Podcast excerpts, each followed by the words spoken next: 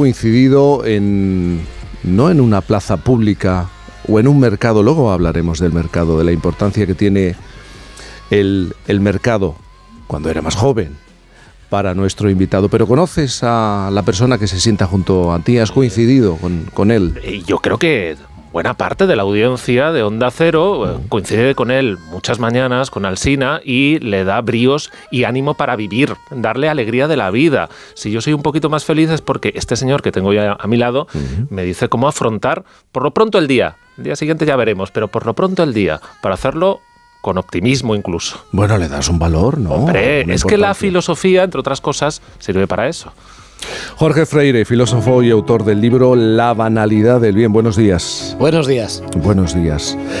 ¿A ti mismo te ha sorprendido que que un filósofo hable en la radio en estos tiempos? Eh, pues sí, soy el primer sorprendido porque fíjate, llevamos tantos años entonando esta jeremiada de la muerte de la filosofía. Estamos siempre eh, a la, defensiva con este victimismo, la filosofía se nos muere. Bueno, te digo una cosa, estoy radicalmente en contra de eso. Ya, si me permites decirlo, estoy completamente en contra de esa visión victimista de la filosofía, de hay que nos, que nos la quitan, hay que estar languideciendo, hay que defender activamente la filosofía. Hay que defenderla al ataque. Hay que bajar la filosofía efectivamente a la, a la calle hay que filosofar en prensa, hay que filosofar en radio, hay que mm. filosofar donde nos dejen. Yo no creo que la filosofía sea una regalía exclusiva de académicos. No creo que sea una cosa exclusiva de la universidad. Todos filosofamos. Entonces por eso tenemos que hacerlo. Y en las escuelas. Y en las escuelas ante todo. Es verdad que hay un lamento generalizado en los últimos años. Desaparece la filosofía de, de, las escuelas, de los colegios. Pero es que la filosofía no va a desaparecer mientras exista el género humano, porque siempre vamos a estar eh, filosofando. Lo que pasa es que es verdad que los planes de estudio, ya no te digo durante los los últimos años, sino durante las últimas décadas, se ha ido despreciando progresivamente la filosofía y por una razón, porque yo creo que se intenta cambiar la educación por él, eh, pues no sé, decirte el adiestramiento, es decir, enseñar una serie de oficios, enseñar a, bueno, a los estudiantes a que sepan manejarse, a que sepan hablar idiomas, a que sepan hacer una, eh, no sé, una declaración de la renta, pero no tanto a que sepan pensar. Oye, ¿se puede filosofar en, en el autobús? ¿Se puede filosofar en el bar?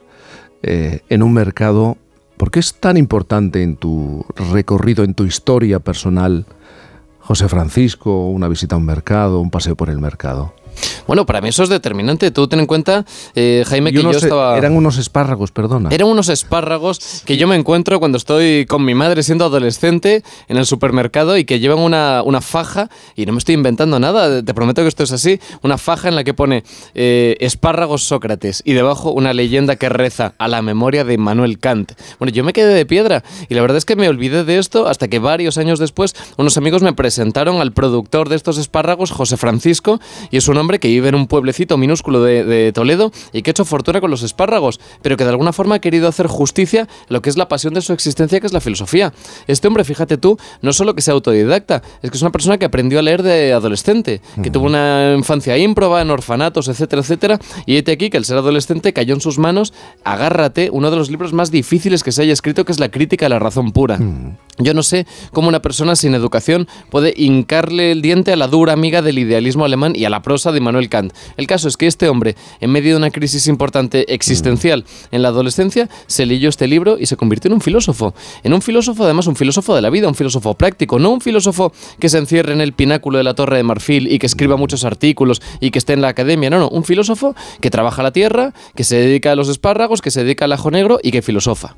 Y eso para mí es ejemplar y es uno de los espejos en los que yo trato de mirarme. ¿Y ya has podido conocerlo, hablar con él? Bueno, no solo lo he conocido, sino que nos, hemos hecho íntimos amigos y he aprendido muchísimo, muchísimo de él. Bueno, hay una, frase que decían los latinos, los latinos de la antigua Roma, que era primum vivere de inda filosofare. Primero vivir y luego filosofar. Es decir, tú si quieres puedes leerte miles de libros y puedes ser un coquito y un cerebrito, pero si no has vivido antes, si no te has pasado por el mercado, como decíamos, si no te han roto el corazón, si no has vivido sin sabores, si no lo has pasado mal o no lo has pasado bien, de poco va a servir que leas tanto porque no lo has procesado, ¿no? Entonces, primero hay que vivir y luego filosofar. Oye, y el filósofo en esencia tiene que ser pesimista. No. No, vamos a ver, Jaime. Te estoy... Yo soy un poco pesimista, pero por una cuestión caracteriológica. Es Tú decir, no, tú no tienes nada de fe en la civilización actual. Tengo, tengo poca. Reconócelo. Mira, te, te lo voy a decir de una forma muy bonita porque si lo digo yo dices, bueno, lo ha dicho este, pero lo decía Ortega. Si lo dice Ortega y Gasset ya parece mucho mejor. Ortega lo llamaba el deleite de la quejumbre. A los filósofos nos gusta mucho quejarnos, porque si tú dices que va todo bien, al final te toman como el pito del sereno. Pero si te pones, si te pones mm, eh, pesimista, dicen, oh, fíjate qué prestigio, es muy pesimista. Bueno, la verdad es que hay que reconocerlo. El, el pesimismo y el catastrofismo tienen un, prestigio que no se corresponde en absoluto con la realidad. Es mucho mejor ir por la vida eh, diciendo que es todo muy negro, pero por supuesto que no es así. De hecho, hay que reconocer que hay muchas cosas que ahora van mejor que nunca en la historia. Lo que pasa es que a mí me pasa, pues en fin, por una cuestión de carácter que intento eh, ver el lado, eh, o sea, el vaso medio lleno, pero siempre lo termino viendo medio vacío. Y, y- y también eh, arrancas el libro diciendo que lo banal nunca puede ser bueno. Ahí podemos discutir, porque el ser humano en determinado momento necesi- necesita lo banal, esa herramienta, ¿no? Lo superficial, ¿o no? Bueno, sí, en ocasiones es cierto que una, una cierta frivolidad y te diría que incluso una cierta hipocresía pueden ser buenas o sobre todo saludables socialmente, ¿no? Eh, eh, últimamente, por ejemplo, bueno, últimamente, en los últimos años, que ha, tenido, digamos, un, resurgir esto del, del sincerismo, ¿no? De la sinceridad eh, a, a expuertas. Esta cosa de que, so pretexto de ser muy espontáneos, la gente te dice lo primero que le pasa por la cabeza y además te habla sin filtros, ¿no? Como se dice ahora. Bueno, yo creo que hay que recuperar una cierta hipocresía, un cierto cinismo social, no decirnos las cosas a la cara y, y efectivamente quizás ser un poco frívolos y un poco banales, porque si no hubiera un poco de frivolidad en la sociedad, pues a lo mejor acabaríamos a la gresca. O sea que es mejor a veces no ser tan sentenciosos y, y ser un poquito más, efectivamente, más superficiales. Pero esta claridad, ¿no crees que es precisamente muy impostada? Muy... Sí, sí. Hay, hay muchas, muchas imposturas en nuestro tiempo, Jaime, y sobre todo la impostura del bien, que es la que defiendo en este libro, que es, eh, bueno, pues... Lo que hacemos en muchas ocasiones cuando en lugar, querer, en lugar de querer ser buenos, lo que queremos es publicitar nuestras acciones. Es decir, que los demás nos aplaudan por, bueno, colgarnos una serie de blasones eh, que nos hacen ver que tenemos grandes sentimientos, que albergamos grandes sentimientos, para que los demás digan qué buena persona es. Bueno, yo una de las cosas que defiendo en este libro es que eh, obremos solo para comparecer ante nuestra propia conciencia, que en el fondo tiene que ser nuestro único juez. Cuando tú haces algo, aunque no obtengas el reconocimiento de los que te rodean, si tú estás conforme con ello, ese es el mayor reconocimiento. Con lo cual no busquemos el aplauso de los demás. El aplauso que, reconozcámoslo, de un tiempo a esta parte se da en forma de likes, se da en forma de aprobación virtual. No busquemos el aplauso de los demás, busquemos solo el aplauso de nuestra conciencia. Pero eso porque, porque buscamos, evitamos el conflicto. Bueno, por supuesto, evitamos el conflicto. O todo lo contrario. Nos, eh, yo creo que si analizamos qué está ocurriendo, por ejemplo, en las últimas semanas, parece que, o por lo menos algunos, quieren ir de cabeza precisamente al, al, al conflicto, a la brecha. Sí, es cierto, es cierto. Jaime, es verdad que son épocas de. Es una época de polarización, es una época en la que las trincheras se han ido agigantando. Y fíjate, de hecho, eh, no hay nada peor que eh, no situarte a uno de los dos extremos. Si alguien te ve, digamos, sin, sin la antorcha en la mano y sin el machete entre los dientes, O a ya prácticamente te, si, te alguien, acusan. si alguien te ve o te descubre sin opinión, porque hay veces que no podemos opinar sobre todo, sobre todos los asuntos. ¿no? Es un chantaje permanente, Jaime. Porque de hecho, si tú, vamos, no, no hay cosa más, más incorrecta ahora mismo que encogerse de hombros ante cualquiera eh, de esos temas que nos plantean. Mira, yo me niego a embestir todos los capotes que me tienden. Y además, oye, creo que en el fondo es muy honesto reconocer que hay temas de los que no tengo la más mínima idea, ¿no? Pero también hay que reconocer que esta, esta dictadura del posición ese es un chantaje, porque no se nos está pidiendo que aportemos ideas a la conversación común. Lo que se nos pide es que nos situemos en el tablero. Es decir, se nos está haciendo objetos de un sondeo permanente. Quieren saber si tú te sitúas aquí o allá. Bueno, pues yo me niego, sobre todo porque, reconozcámoslo, en la gran parte de los temas que nos ocupan, pues no tenemos una opinión fundada porque no nos da tiempo a fundarla. Ni siquiera un filósofo, ¿no? Ni siquiera un filósofo, bueno, sobre todo un filósofo, que los filósofos en realidad sabemos de algunas cosas y de la mayoría pues lo ignoramos todo.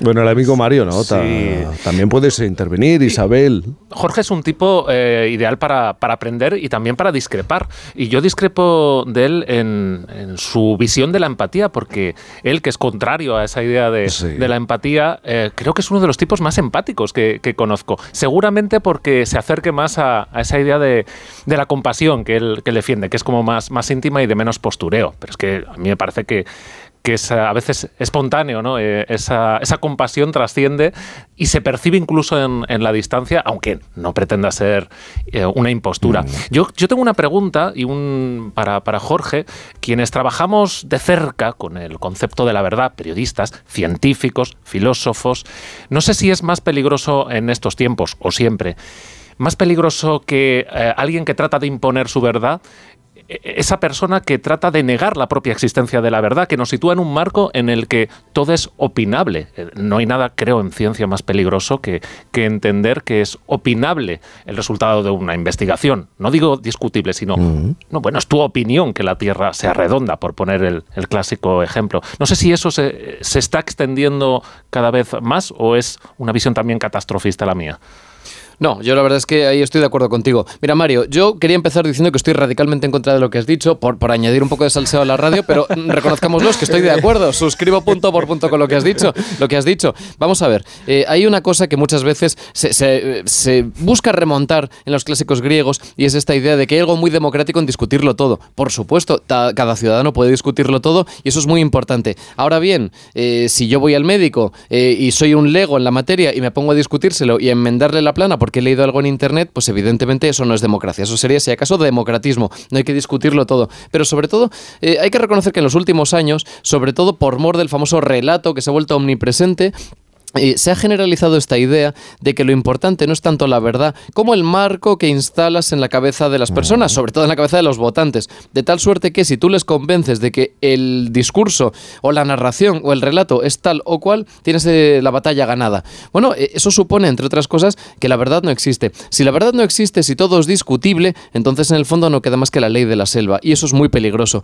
Hay que decirlo, aunque hoy resulte revolucionario, la verdad existe y no hay ideal más alto que pugnar por ella. Entonces, claro, pensar que todo es discutible supone que al final ninguna opinión es más importante que otra y que en el fondo no tenemos que hacer ese esfuerzo que nos convierte en ciudadanos. recordemos lo obvio, la democracia es democracia deliberativa y si no hay deliberación, evidentemente no hay democracia.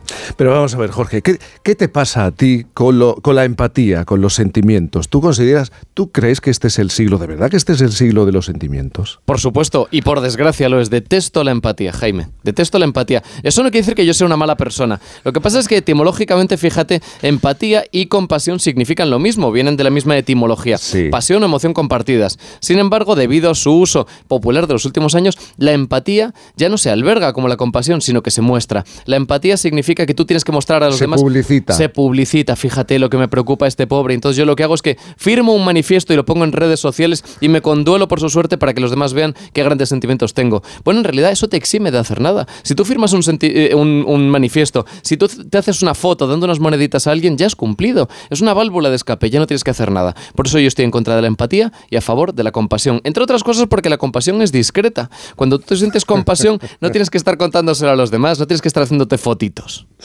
De todas maneras, te he conocido esta mañana, a mí no me vas a engañar. El filósofo tiene sentimientos. Tiene sentimientos, por supuesto. Bueno, yo no critico los sentimientos. De hecho, te diré una cosa.